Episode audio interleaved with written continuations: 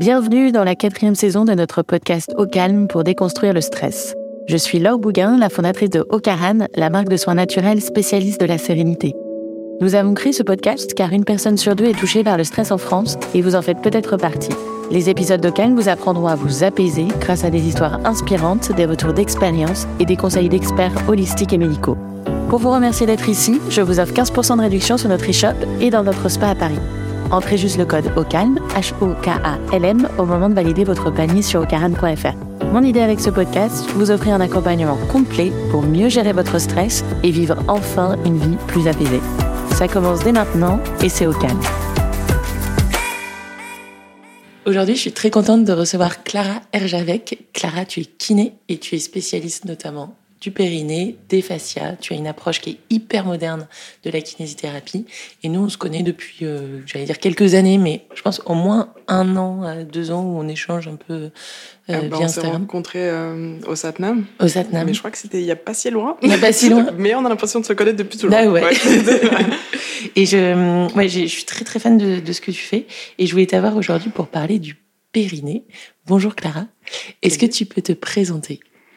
Euh, alors, bah, moi, je suis kiné depuis près de 10 ans maintenant, euh, donc spécialisée euh, en thérapie manuelle des fascias et en périnéologie. C'est vrai que tout de suite, on voit pas forcément le lien entre l'un et l'autre, mais on le verra peut-être un peu plus tard. Et du coup, bah, je suis formée d'une école à Paris, là, les femmes, et en fait, c'est vrai que j'ai eu la chance d'avoir comme professeur Michel Dufour, l'enseignant en anatomie qui nous a appris vraiment à dessiner euh, l'ensemble des organes du corps. Et euh, on a eu la chance aussi auprès de lui d'apprendre à masser. On faisait partie de, des dernières écoles à apprendre à masser. Donc euh, voilà, on a une approche du corps qui est complètement différente. Et je voudrais juste prévenir, avant qu'il y en a qui s'en aillent, notamment les hommes, quand on parle de périnée, oui. on ne parle pas que de femmes. Oui, déjà. Et je travaille aussi énormément les fascias sur les hommes. Donc, euh, c'est pas parce que je me suis spécialisée en périnée que je travaille que sur les femmes. Ouais. Mm. Le, le, périnée, c'est un organe dont on parle pas beaucoup quand on parle de stress. Là, on, on est en train de sortir d'une grande étude sur le stress. Et finalement, j'ai été assez étonnée d'entendre assez peu parler du périnée. Alors que quand on te suit, quand on suit tes stories, on voit vraiment le lien entre le stress et les problèmes de périnée. Est-ce que tu pourrais nous rappeler déjà ce que c'est le périnée? Ok. Euh, le périnée, c'est un ensemble de muscles, essentiellement de tissus, de tissu mou euh, qui s'accroche euh, au niveau du pubis en avant, au niveau du coccyx en arrière et sur les deux os des ischions, les deux os sur lesquels on s'assied. Donc c'est vrai que c'est globalement hyper étendu. On est loin de la petite lingette ou de la vulve qu'on peut imaginer. Et en fait, c'est tout un système de soutien et de grande sécurité qui permettent de retenir les matières à l'intérieur du corps. Euh, donc ça maintient euh, l'ensemble du système vésical, donc la vessie, euh, le vagin et l'ensemble de l'utérus et tout ça, et le rectum en arrière. Et donc ça maintient les, les matières. Mais c'est vrai que la dualité du périnée, c'est que ça permet de retenir les matières, mais en même temps de les laisser sortir. Ce qui est vital parce que globalement, si on va pas aux toilettes, ça se passe pas très bien. Et qu'est-ce qui fait qu'à un moment, je peux avoir des problèmes de périnée? Pourquoi est-ce qu'il est trop tendu, trop détendu? Parce que c'est vrai que dans l'imaginaire collectif, on parle de périnée quand à l'accouchement. En gros, c'est le moment pour les femmes. Mais en tant qu'homme ou en tant que femme, quand est-ce que je peux avoir des problèmes de périnée en dehors de, ces, de ce moment-là de l'accouchement? Euh, alors c'est vrai que en fait on s'en rend pas compte tout de suite, mais euh, là où moi je m'étonne de jour en jour, c'est qu'au 21e siècle on réapprend à faire pipi, à faire caca et à accoucher, parce qu'en en fait on a intégré dans notre quotidien des euh, des petits gestes qui sont hyper délétères pour le périnée. Euh, juste, nos toilettes en porcelaine sont pas du tout faites ah pour qu'on aille aux toilettes de cette façon.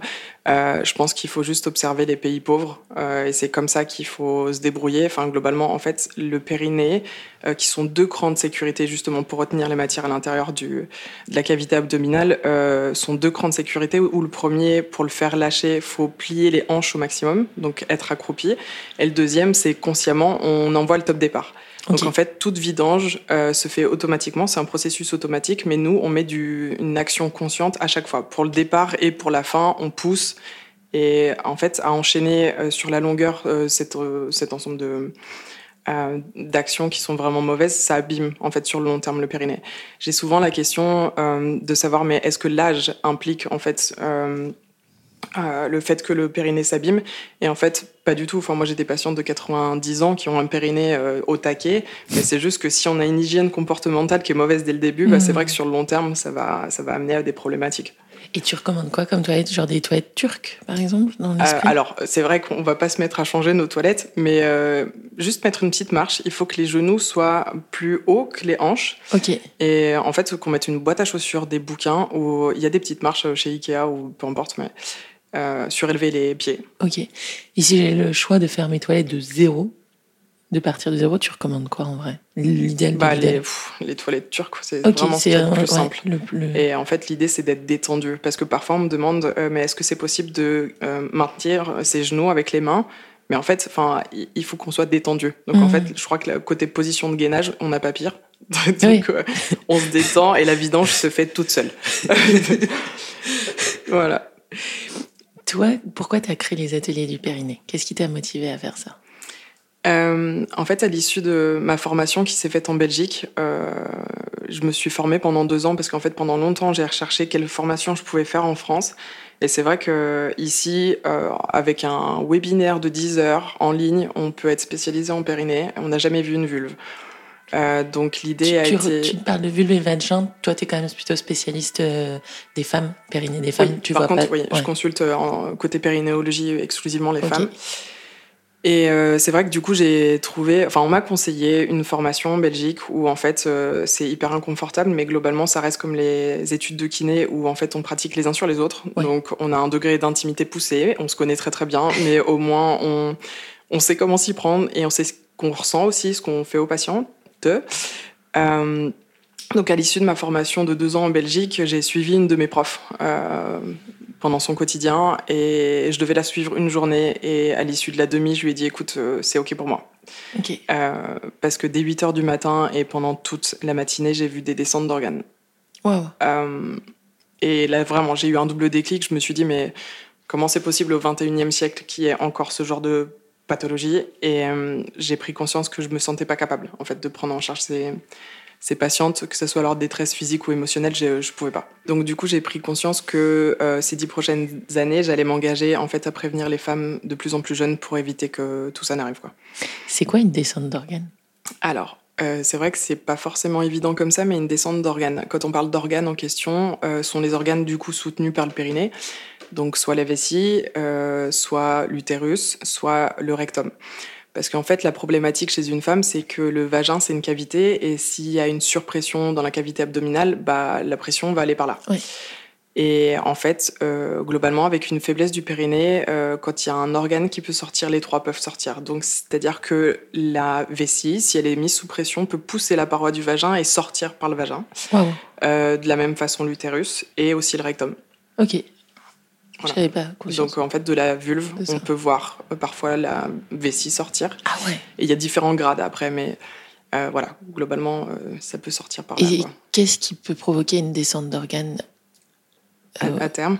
bah, Comment au-delà de l'accouchement et du périnée qui s'affaiblit, comment on peut se retrouver avec une descente d'organes? Alors, euh, quand, on arrive à considérer la cavité abdominale comme un ballon de baudruche qui est soumis à des pressions, et donc dans ce ballon, il y a justement la vessie, euh, l'utérus et le rectum, si on met trop de pression répétée sur ces organes, ils finissent par... Enfin, n'importe quel tissu dans le corps, il s'adapte à la position que tu lui donnes. Donc si tu l'étires trop souvent, il dit hmm. OK, bah, en fait, je suis fatigué, euh, donc je descends.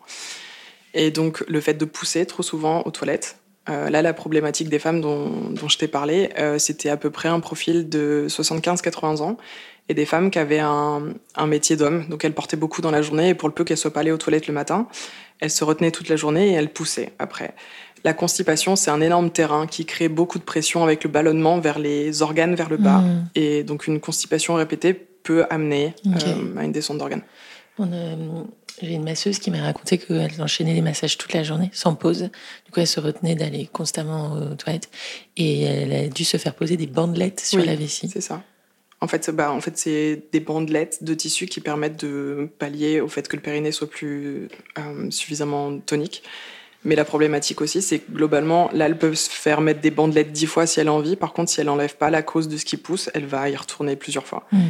Et c'est ce que c'est là où je sensibilise mes patientes. Euh, là, j'ai récupéré une de, mes patientes aussi que j'avais vue au début. Et je lui avais dit faites attention. Si on ne prend pas le temps de travailler ça, ça mhm. va revenir.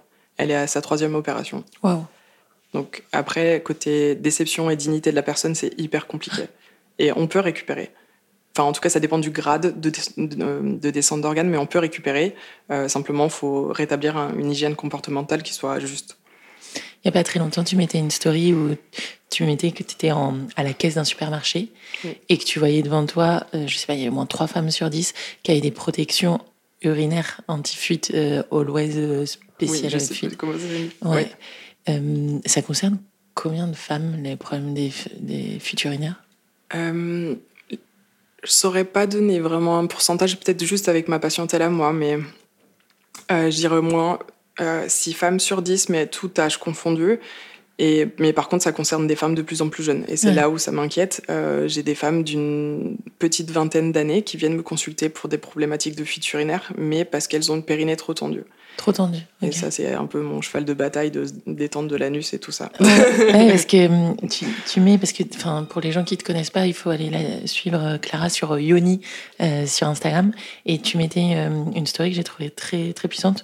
Où tu me disais que les deux, les pires ennemis du périnée, c'est le stress mécanique, donc les pressions, et le stress émotionnel. Oui. Pourquoi ces jeunes femmes de 20 ans, elles ont des problèmes de périnée C'est du stress mécanique ou émotionnel du coup? Alors là, dans ce cas-là, c'est plutôt du stress émotionnel parce que, euh, en fait, les cellules qui sont euh, notre unité de base du corps humain, elles ont deux modes de fonctionnement. Soit elles se sentent suffisamment en sécurité pour euh, digérer, pour réparer ce qui a réparé et éventuellement se reproduire. Par contre, si, comme un chien qui est poursuivi par un ours, globalement, le chien, il va serrer son anus, il va courir. Oui. Et en fait, ça, c'est viable 5 minutes, histoire de monter dans un arbre. Et nous, c'est la même chose. C'est-à-dire que notre anus, il est serré parce qu'on est stressé, de, parce qu'on a loupé le tram, parce que le mmh. métro et machin truc.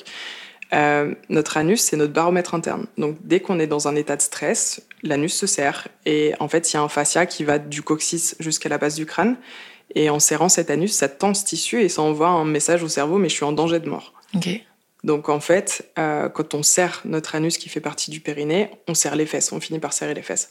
Et sur le long terme, euh, c'est comme si toutes les unités musculaires de ce plancher pelvien, de ce périnée, étaient toutes engagées. Et si je te demande de porter quelque chose ou d'éternuer ou de tousser, mais en fait, comme toutes tes unités musculaires sont déjà occupées, il y aura une fuite. Donc l'idée, c'est là de réapprendre à ces jeunes femmes à se détendre pour pouvoir se recontracter s'il y a besoin. Je vais te raconter une histoire hyper personnelle, mais quand j'avais 20 ans, j'ai eu la coqueluche. Euh, ils ont mis deux mois à savoir que j'avais la coqueluche, donc j'ai toussé comme une malade pendant deux mois. Et après, clairement, j'avais un périnée faible. Tu vois. Et c'est marrant, c'est pas pris, euh, enfin, c'était pas anticipé. Et j'ai mis du temps à faire le lien entre les deux. C'est comme si tu avais fait du crossfit avec ton périnée. C'est ça. c'est coup, là. Euh. C'est exactement ça. Et à 23 ans, j'ai voulu me remettre à la gym, parce que je m'étais pété mon premier croisé en acro-gym et, à 18. Et donc à 23, je me suis dit, vas-y, je voulais refaire des saltos, des, des flips, des trucs comme ça. Et on faisait du, du trampoline. Ah oui. L'enfer. Ah oui. J'ai très vite arrêté le trampoline. Mais tu vois, à aucun moment je me suis dit, euh, et en plus tu as des stories qui expliquent que bah, le problème c'est peut-être les abdos, c'est peut-être pas juste le périnée. Oui. Et j'ai rien fait sur les abdos, et tu vois, c'est maintenant à, 31 ans, après deux hernies discales, une opération, que je bosse sur les abdos. Et qu'en fait on se rend compte que j'ai un déséquilibre entre les muscles du dos et les muscles du, euh, des abdos. Parce que le fait que tu puisses mettre en, malgré tout en tension ce ballon de baudruche t'enlève des pressions sur les, les disques derrière. Ouais. ouais. Mais comme, ouais, comme quoi, c'est un problème qui peut arriver très jeune. Très souvent. Très, très souvent. Et le stress émotionnel dont tu parles, et chez ces jeunes femmes, il est lié à quoi? Ah, C'est un peu tout. Enfin, là, le, truc, c'est qu'on pourrait déborder sur des trucs un peu philosophiques, mais la société, elle est loin d'être. Il euh, n'y a rien qui nous permet de nous reposer, en fait. On n'a pas de.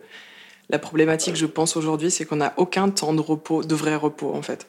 Et le système nerveux, il a, il a besoin de temps de coups d'adrénaline, mais il a mm. surtout besoin de récupérer parfois. Le sommeil est mauvais. Et oui, les temps de pause sont pas euh, réparateurs. C'est ça qu'on dit, je crois. Ok. Mm. Donc, et tu recommandes en vrai de se reposer comment, combien? Enfin, C'est intéressant de voir. Euh, on a, j'ai interviewé des psychologues, des... mais toi, en tant que spécialiste du corps et de la relation corps-esprit, tu, tu juges qu'un un emploi du temps qui est tenable pour que le corps soit capable de se relâcher un peu, c'est quoi?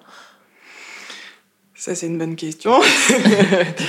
euh, c'est juste déjà d'introduire pas mal de physique. En fait, le, seul moyen de débrancher la tête, c'est d'être dans son corps. Donc de faire pas mal de sport.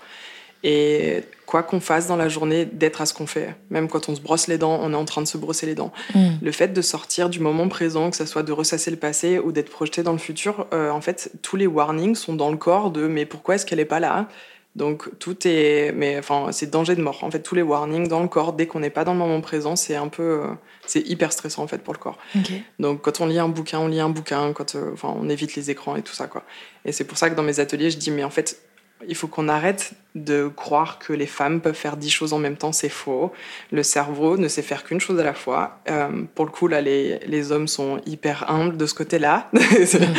Et que quand on va aux toilettes, euh, on profite du moment, quoi. C'est vrai qu'un enfant, euh, dès qu'il a posé sa pêche, il est trop content.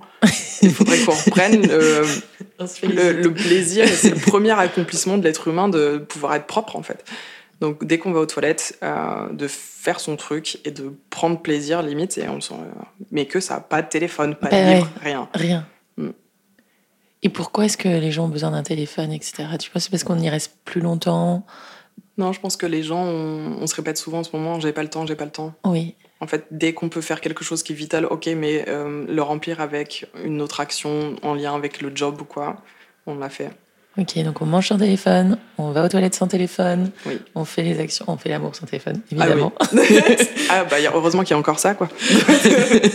ouais, clairement. Euh, je digresse sur la sexualité. C'est quoi le lien entre le périnée et la sexualité? Bah, c'est vrai que le périnée, comme il, euh, il soutient aussi tout ce qui est organe génital, euh, le fait de pouvoir dissocier la- l'action des différents muscles qui composent le périnée. Euh, c'est vrai que dans mes ateliers, on apprend à dissocier le sphincter de l'urètre, le sphincter du vagin, euh, celui de l'anus, et aussi le plan un peu plus profond, le deuxième cran de sécurité dont on a parlé. Et en fait, grâce à ça, on arrive à jouer et à masser le sexe du partenaire Oh. ou les doigts ou on ne sait quoi. Et c'est vrai que en fait, j'ai toujours appris que les geishas euh, avaient un tel niveau de maîtrise de leur périnée qu'elles arrivaient presque avec les œufs d'Ioni à faire des huit dans leur vagin. On est loin du concept. Euh, donc voilà.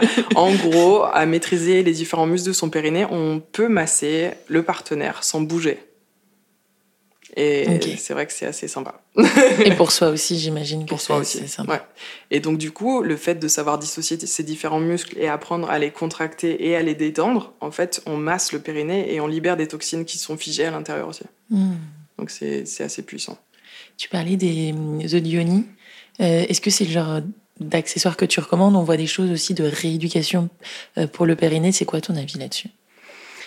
Alors, les œufs euh, moi, personnellement, enfin, je trouve que c'est un outil qui est hyper bien fait. Enfin, bon, après, en dehors de la lithothérapie, on y croit, on n'y croit pas, mais déjà, juste l'aspect mécanique, ce que je conseille à mes patientes, c'est euh, de dormir avec un œuf.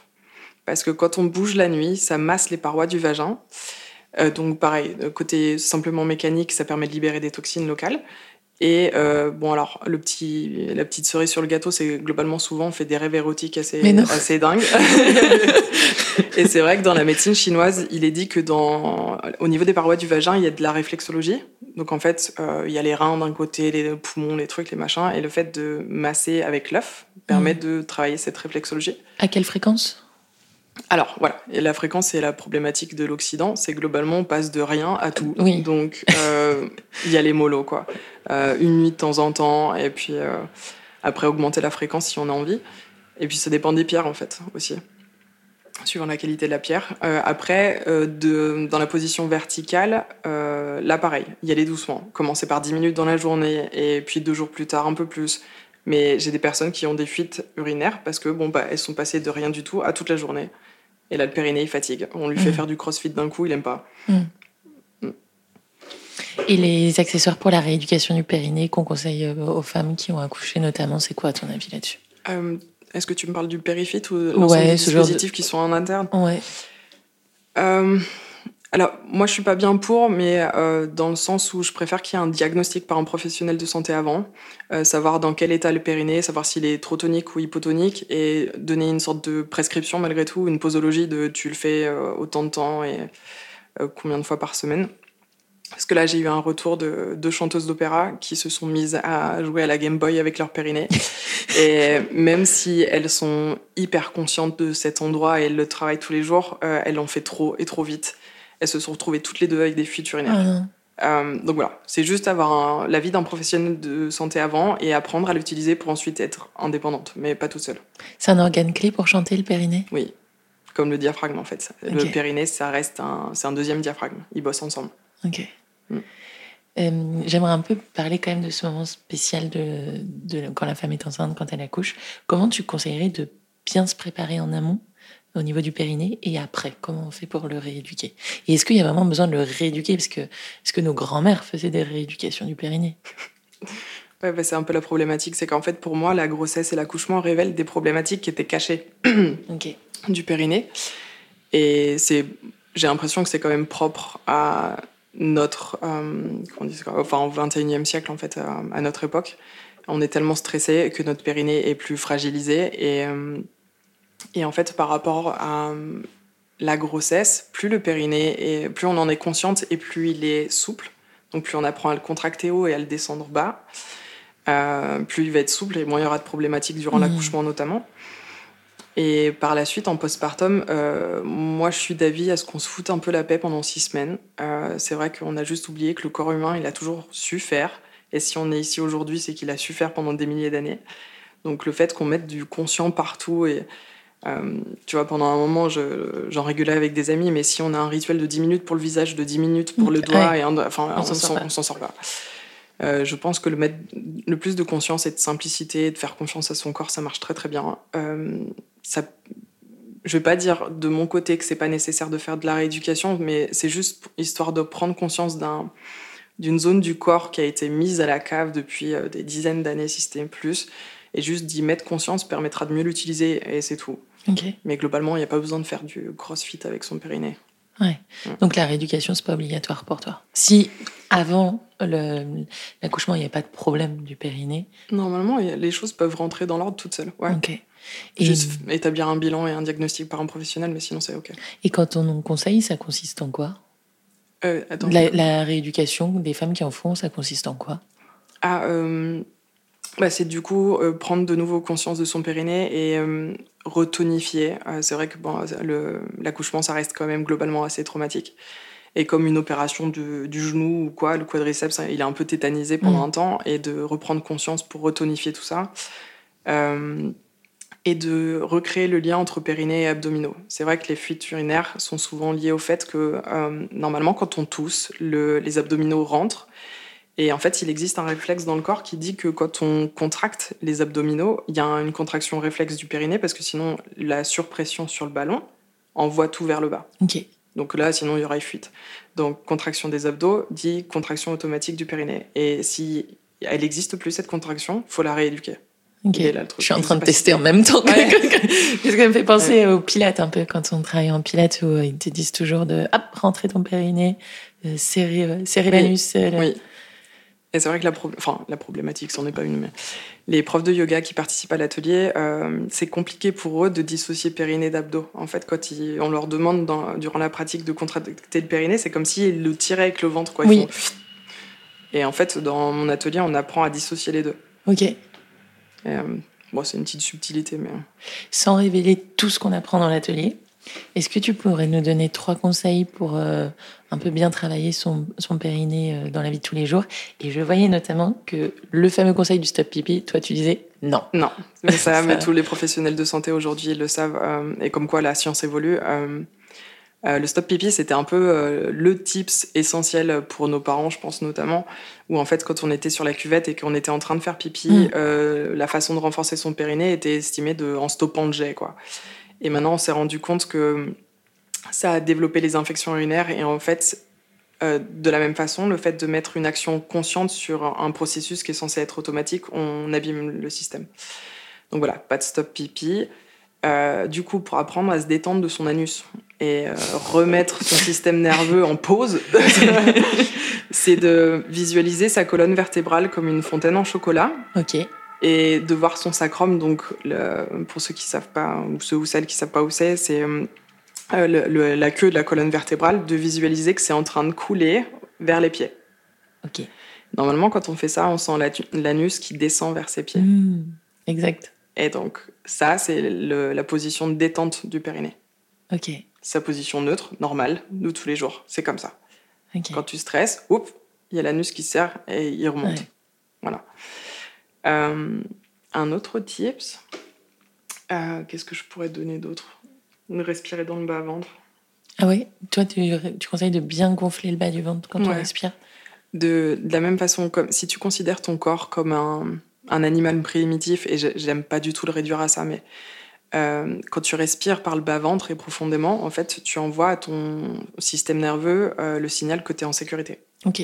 Et de la même façon, quand tu fais ça, ton anus va se détendre et ton périnée aussi. De considérer donc ton ventre comme un ballon de baudruche et que l'air il descend vers le bas. Donc ton périnée, tu vas le sentir descendre vers tes pieds et remonter. Ok. et tu respires par le bas ventre toute la journée? Si tu peux. Si tu peux, oui. Ça, c'est un état de détente et de créativité, de productivité, mais exceptionnel. Génial. Bah, merci beaucoup, euh, Clara, pour tous ces conseils sur le périnée. Est-ce que toi, tu as une façon de rester au calme dans ta vie? Qu'est-ce qui te permet de te décontracter? Ah, La nature, beaucoup. Ouais. ouais. Se reconnecter à la nature et du coup, de la même façon, enfin, je sais, et c'est pas pour rien aussi que je me suis spécialisée là-dedans, c'est que mon mental, il a tendance à énormément mouliner et j'ai eu une problématique moi-même de périnée. Donc je sais que maintenant, pour me détendre, il faut que je me mette dans mon corps, donc dans les cinq sens. Et je crois que la nature, il n'y a, pas, a rien de mieux que ça. Génial. Comment on peut te retrouver pour participer à un atelier du périnée et où ça se passe? Euh, alors du coup, moi, enfin, je vis à Bordeaux et euh, je monte une fois par mois sur Paris. Euh, donc du coup, j'ai deux endroits sur Bordeaux où je donne ces ateliers. Au Satnam Club et sur Darwin. Et à Paris, bah, prochainement, ça sera chez Ocaran. et puis de toute façon, on retrouve tout sur ton site, Clara oui. Javec. J'ai pas de site, mais j'ai juste ma page Insta. Ouais, la page Insta. Ok, je, je sais pas pourquoi je t'ai persuadée qu'on pouvait retrouver ça sur ton site. Mm. Donc on retrouve toutes les informations sur ta page Insta. Et Javec, est-ce que ce serait pas un peu breton? Bah alors, il y avait deux options possibles, mais non, elle est plutôt slave. C'est vrai? Ouais, mon papa est slovène. Ok, je savais pas. Mais oui, ça aurait pu être. et tu parles, tu parles du coup le slovène? Eh, Non, je sais de quoi manger une glace et c'est tout. c'est tout. Ou dire stop à un ours, mais c'est tout. Ah, je savais pas que ça pouvait être slovène. Ouais. Hyper intéressant. Et eh ben merci Clara. Tu as parlé euh, pendant ce podcast des fascias. Et du coup, on va en faire un spécial sur les fascias parce que je trouve ça extrêmement passionnant ce qui est en train de se passer, euh, euh, j'allais dire sur ce tissu. On va trouver le, mot qui, qui, correspond le plus au, fascia. Et euh, si on veut en savoir plus sur tes ateliers, ben, n'hésitez pas à suivre la page Insta de Clara Ioni qu'on mettra en, en commentaire. Merci beaucoup. Merci. C'est la fin de cet épisode, j'espère qu'il vous a plu et qu'il vous aura offert quelques clés pour une vie plus apaisée. Moi, mon astuce anti-stress, c'est le chanvre et le CBD, une plante que nous étudions et transformons depuis 2015 et dont les bénéfices sont prouvés scientifiquement. Pour tester nos soins ou nos expériences dans notre centre à Paris, comme le massage anti-burnout ou la bulle de flottaison, je vous offre 15% de réduction avec le code OCALM, H-O-K-A-L-M sur ocaran.fr. Si cet épisode vous a plu, n'hésitez pas à le partager autour de vous et à nous laisser un commentaire et des petites étoiles. Merci pour votre écoute, c'était Ocane et à la semaine prochaine pour un nouvel épisode.